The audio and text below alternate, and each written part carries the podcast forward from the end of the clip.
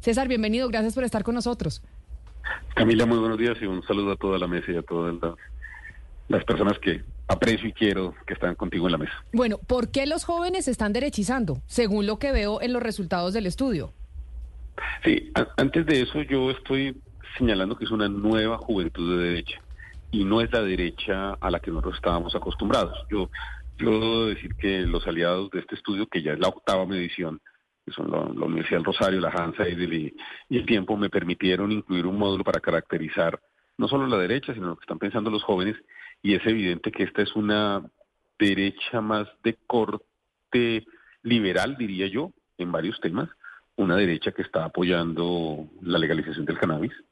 una derecha que no tiene grandes problemas con el tema de relacionarse con población LGTBI, una, una derecha muy distinta a la que Colombia ha estado acostumbrada. Entonces yo simplemente quisiera señalar, para, para contestar tu pregunta, es, no estamos hablando de que se derechizaron, estamos hablando de que está surgiendo una nueva derecha colombiana que es distinta a la que tradicionalmente ha tenido el país y en mi criterio se parece un poco más a lo que probablemente en Estados Unidos pasó en el año, en el año 82 cuando llegó Ronald Reagan y habló de los conservadores con, eh, con compasión, que son un que ustedes recuerdan fueron pro migración, pro derechos laborales, pero muchas otras cosas distintas a las que la derecha norteamericana estaba acostumbrada. Claro, pero entonces esa esa derecha ya ya ya le doy paso a Ana Cristina, esa esa derecha que estamos viendo surge entre los jóvenes, es esa derecha que podría identificarse con la derecha de los jóvenes en Argentina apoyando al señor Javier Milei, que también pues tienen segunda vuelta el próximo 19 de noviembre, o aquellos jóvenes en El Salvador con Bukele o es una derecha distinta que está surgiendo en Colombia a la que estamos viendo como referentes en otras partes de América Latina? Es una derecha distinta. Es una derecha distinta y te lo voy a decir en este estudio. Por primera vez ahora hicimos una, un módulo parecido con, con Chile. Una, una universidad ya aplicó una parte importante del formulario y pues Chile es mucho más de derecha y en temas es mucho más parecido a la tradicional derecha colombiana. Eh, esta es una nueva derecha, yo yo les, les digo que a mí me, pues digamos, me, parece que es un tema sobre el cual creo que todos deberíamos eh, eh, mirar con algún, eh, digamos, detenimiento. pero cuando les preguntamos si tendrían problemas de conversar con migrantes, el 73% nos dice que estarían totalmente dispuestos con alguien de la comunidad LGTBI.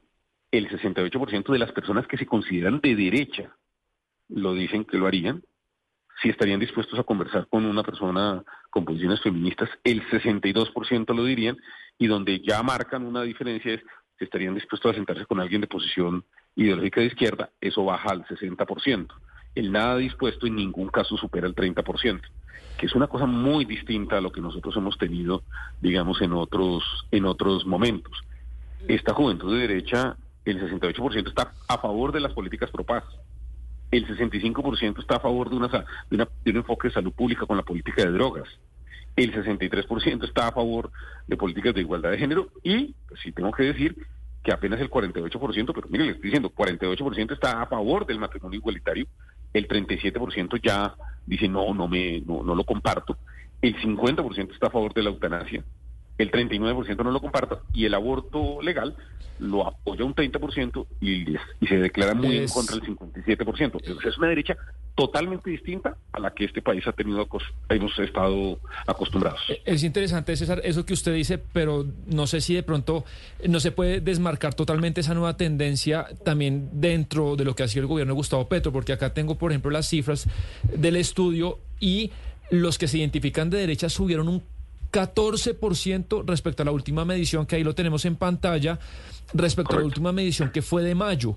Pero pareciera que es exactamente esa misma fracción de jóvenes que antes se identificaban de izquierda y el grupo de izquierda pierde ese 16% en ese periodo de cuatro meses. Entonces, no sé también asociarlo al momento del gobierno de Gustavo Petro, eh, podría decirse.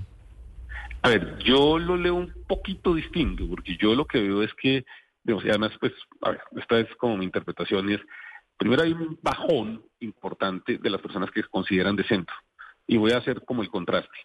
En mayo del 2021 el 65% de las personas jóvenes se concentraba, se consideraban de centro y hoy son el 44%. O sea, baja del 65 al 44%.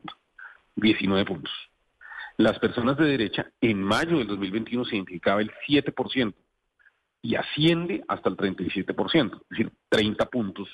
de aumento. Y evidentemente, como tú lo señalas, las personas que se consideraban de izquierda, que tuvieron su pico en el 28%, hoy están en el 19%. Es como una distribución también eh, de que las personas que se autoidentifican de izquierda van cayendo, pero ojo que el que más está perdiendo no es las personas de izquierda, son las personas que se consideraban de centro. Y es desde el centro hacia el grueso de la derecha que creo que hay como, como, como el movimiento de ese péndulo. Como les digo, nosotros venimos observando en esta encuesta, pero en otras, que el país, el péndulo ideológico se está moviendo. Y para adelantarme, digamos, volver a la pregunta que me hicieron, creo que los temas de seguridad son son un tema en donde la gente sí siente un deterioro muy grande de los temas de seguridad del país y ese es un tema en donde la gente empieza a decir, bueno, bueno, venga, yo, yo, yo ese es un tema que compro en quien, digamos, me esté hablando de eso, o la promesa donde siento que va a haber una, digamos, una realización en los temas de, de seguridad y creo que el mayor problema que tiene el gobierno en este componente, digamos, es que los temas de inseguridad se están saliendo, digamos, de, pues la percepción de la gente es que los temas de inseguridad están, están creciendo y parte de la explicación puede tener que, ver con eso. Señor César Caballero, si hacemos un perfil de quiénes fueron los encuestados, es decir, ya sabemos la edad, sabemos que son jóvenes, pero ¿cuál es el perfil eh, académico, socioeconómico? Eh, es decir, ¿cómo fue este recorrido que hicieron por estos jóvenes que hablaron en esta encuesta? Sí. Lo primero es que nosotros estamos incluyendo no solo las grandes capitales, estamos yendo a 11 municipios en esta ciudad, en este, en este, en este caso, incluyendo lugares en los que normalmente no se va, como San Andrés, como Tumaco. Y lo primero es que en temas de autorreconocimiento étnico eh, sigue apareciendo una cosa que es muy importante y es que el ni, nosotros, la pregunta que se hace desde el DANE eh, al final deja un ninguno de los anteriores que normalmente es mayoritario y que usualmente era el 93-94% de la gente desde los últimos dos años nosotros estamos viendo un cambio y en particular en los jóvenes, que es solamente el 83 y eso le abre espacio a que la población que se identifica como afrocolombiano, mulato o, o afrodescendiente es el 12% e indígenas el 5%. Es un primer tema que me parece que es muy importante. Ay, se nos fue don César Caballero, se le cortó la comunicación.